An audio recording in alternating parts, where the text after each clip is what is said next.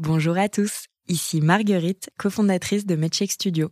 En ce mois de mars, mois de sensibilisation à l'endométriose, je voudrais vous parler de l'un de nos podcasts, animé par une personne brillante, une patiente militante qui s'appelle Marie-Rose Gallès, ou Super Endo Girl sur les réseaux sociaux.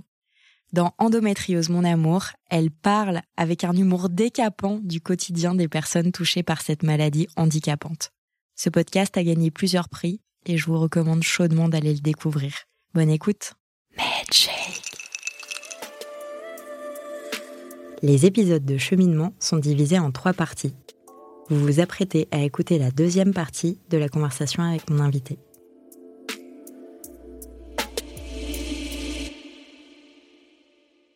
De retour avec toi, Catherine, on a parlé euh, de ton blog qui t'a fait euh, connaître et qui a vraiment euh, déclencher euh, ton, arrivée dans la santé.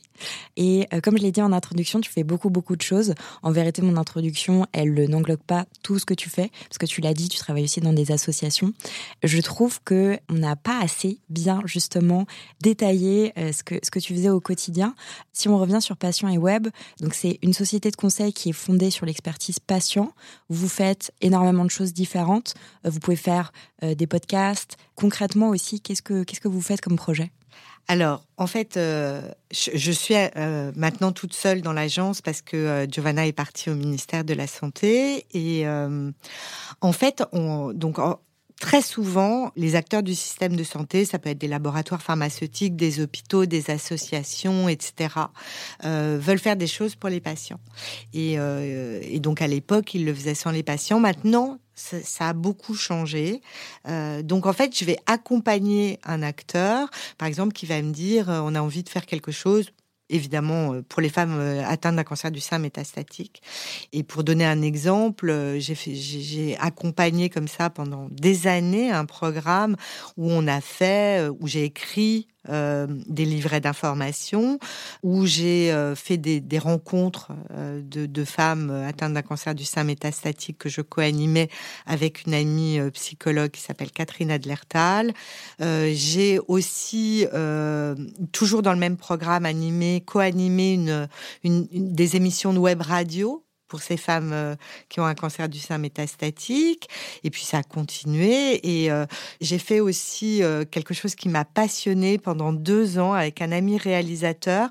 On a fait quelque chose de très intéressant. C'était un, reportage, un, 52 minutes sur l'observance. Alors l'adhésion thérapeutique en cancérologie, parce que en cancérologie aussi, les gens suivent pas forcément leur traitement. Et donc on a interviewé dans toute la France des patients, des médecins, des psychiatres, etc.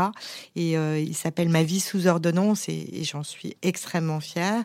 Et puis là, en ce moment, oui, j'anime des podcasts sur la santé de la femme un podcast qui s'appelle Elle parle santé, mais ça peut être aussi un accompagnement euh, stratégique, tu vois, euh, comment on va faire pour, ça peut être mettre en place des enquêtes, mais toujours avec les patients parce que ma parole, euh, mon expertise, c'est aussi d'aller chercher des patients qui euh, veulent et euh, sont en capacité, soit dans le milieu associatif, soit d'autres patients experts, partenaires, etc., qui ont envie d'apporter leur contribution à ces acteurs pour co-construire des choses cohérentes et avec les besoins et les usages des patients. C'est vraiment incroyable, je trouve, ce concept de patient euh, partenaire où tu disais. D'ailleurs, comment tu. Quel est le mot que tu préfères entre patient expert, patient partenaire, patient euh, militant, patient engagé euh?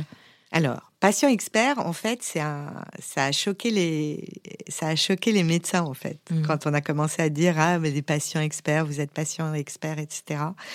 Et en fait, il y a de multiples mots pour qualifier les patients euh, experts. Moi, je me reconnais plutôt euh, dans patiente engagée. Parce que tout ce que je fais correspond à un engagement, c'est-à-dire vraiment aider, euh, améliorer la qualité des soins, aider les patients à mieux vivre, etc., etc. Mais moi, ce que je dis toujours aux patients, alors maintenant on emploie le mot patient partenaire, qui nous vient de Montréal, hein, c'est c'est le modèle de Montréal. Euh, mais moi, ce que je dis tout le temps euh, aux patients, on peut pas être expert en tout.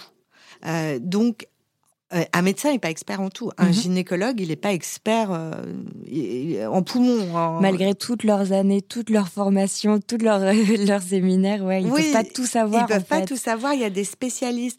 Donc là, il y a des formations, mais je trouve que ces formations ne forment pas aux compétences que doivent avoir un patient, euh, un patient expert. En tout cas, pas à toutes celles, tout le panel de choses qu'ils peuvent faire. Et par exemple, euh, moi, ce que je dis souvent aux patients partenaires, alors déjà, il faut avoir du recul par rapport à, à sa maladie intégrée, tu mmh. vois, euh, pas être proche de l'annonce pour le cancer ou, ou, une maladie chronique, etc. Euh, avoir vraiment intégré et, et dépassé euh, toute la période où tu te dis pourquoi moi, où tu es en colère, euh, etc. Est-ce que tu, penses qu'il y a une durée pour ça? Est-ce que tu penses que tu vas, je sais pas, après cinq ans, oui, bon là, tu peux avoir un peu de recul? J'ai l'impression qu'il y a, parfois des gens qui n'auront qui jamais le recul parce que c'est quand même hyper mm. douloureux. Et... Mais comme il y a des patients euh, qui n'ont pas du tout envie de devenir patient partenaire, expert, mm. ou etc. Et c'est, alors, mais, mais, mais, bien sûr. Enfin, je veux dire, il y a des patients après un cancer qui ont envie de retourner dans leur vie d'avant, et je trouve ça vraiment très très bien. Et puis il y a des patients qui veulent s'engager, euh, s'engager dans une, euh, dans plein de choses. Alors ça peut être un patient partenaire, ça peut être un patient partenaire, ben, comme moi, faire de la de la formation de médecin.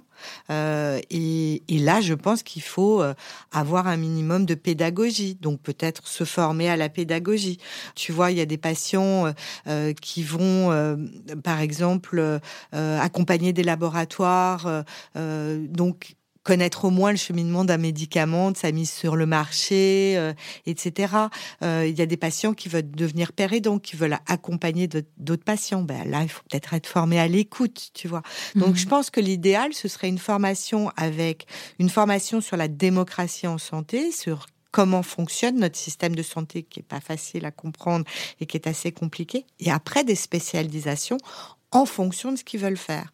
Donc je pense que vraiment, il faut essayer d'acquérir des compétences, mais se dire je pourrais pas tout faire. Tu vois, moi par exemple, la pérédance, je l'ai faite plus ou moins avec, avec le blog. blog. Ouais, j'allais dire. Ouais. Tu as dû recevoir énormément de, questions, de messages.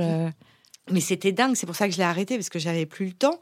Mais j'ai pas une appétence particulière, j'ai pas, j'ai pas une capacité de compétence particulière dans l'écoute, même si j'avais été formée quand j'étais euh, à vivre comme avant dans, dans, dans l'association euh, en 2006. Mais j'ai j'ai pas, oui, sais pas, j'ai pas une appétence, tu vois. Je le fais évidemment avec grand plaisir quand on me pose des questions, quand je rencontre des, des, des hommes ou des femmes qui, qui sont euh, qui sont dans la tourmente.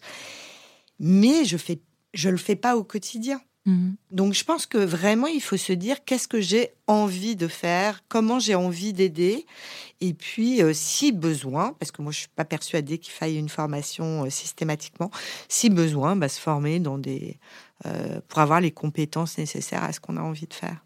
Donc si je comprends bien, l'engagement patient a un bel avenir devant lui. Ah, mais je pense que c'est de toute façon, c'est une lame de fond.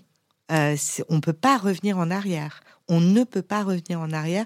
Et alors ça, je, je, pense que j'ai un tout petit peu contribué et je suis mais, mais vraiment super ravie de ce qui se passe en ce moment. Moi, je suis convaincue que, que tu y as contribué et que tu y contribues encore. Euh, et je trouve que je trouve que ce, non, mais ce, ce concept de patient expert, je l'ai compris et connu assez tard finalement, ça fait pas très longtemps, et je suis euh, hyper impressionnée par euh, cette, cette vision de la santé. Parce que c'est vrai que quand on y pense, ça paraît maintenant ça paraît normal, mmh. mais en fait pendant très longtemps, c'est vrai qu'il y avait enfin la relation était quand même très différente et là j'ai l'impression que c'est pas tellement opposer les professionnels de santé aux patients, c'est vraiment essayer de trouver des moyens pour avancer euh, ensemble quoi. Mais c'est exactement ça, c'est-à-dire qu'en fait, moi je dis souvent que la médecine, euh, la santé est une euh, spécialité, un domaine très pyramidal. Donc tu avais euh, le médecin cardiologue, le chirurgien cardiologue qui était Dieu parce qu'il fait repartir les cœurs, Mmh. et puis les cancérologues qui guérissent, et puis etc. et tous les spécialistes, et puis les médecins généralistes. Et moi, je vois, je suis, euh, euh, je suis patiente enseignante de médecins généralistes, ils se sentent un peu, tu vois, moins bons en fait. Puis après, en dessous, tu avais les infirmières, les aides-soignantes, les etc. etc. les brancardiers et les patients. Et en fait, euh, bah non, c'est pas comme ça que ça se passe parce que on est dans la même barque et si on rame pas dans le même sens, eh ben on n'arrive pas. Et euh, en fait, au début, je pense qu'il y a des médecins qui étaient convaincus aussi et qui voyaient que les patients, on faisait un binôme. Et donc le partenariat, il commence dans les soins, Mmh. dans, dans ton, ton propre parcours.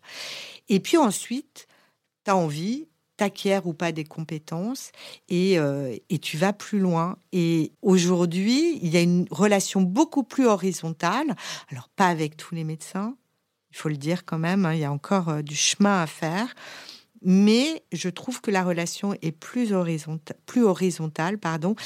Et bon, le fait d'avoir changé ce terme de patient expert euh, en patient partenaire bah, passe mieux au- au- auprès des professionnels. On arrive à la fin de la deuxième partie de ma conversation avec toi, Catherine. On se retrouve pour euh, ma partie préférée.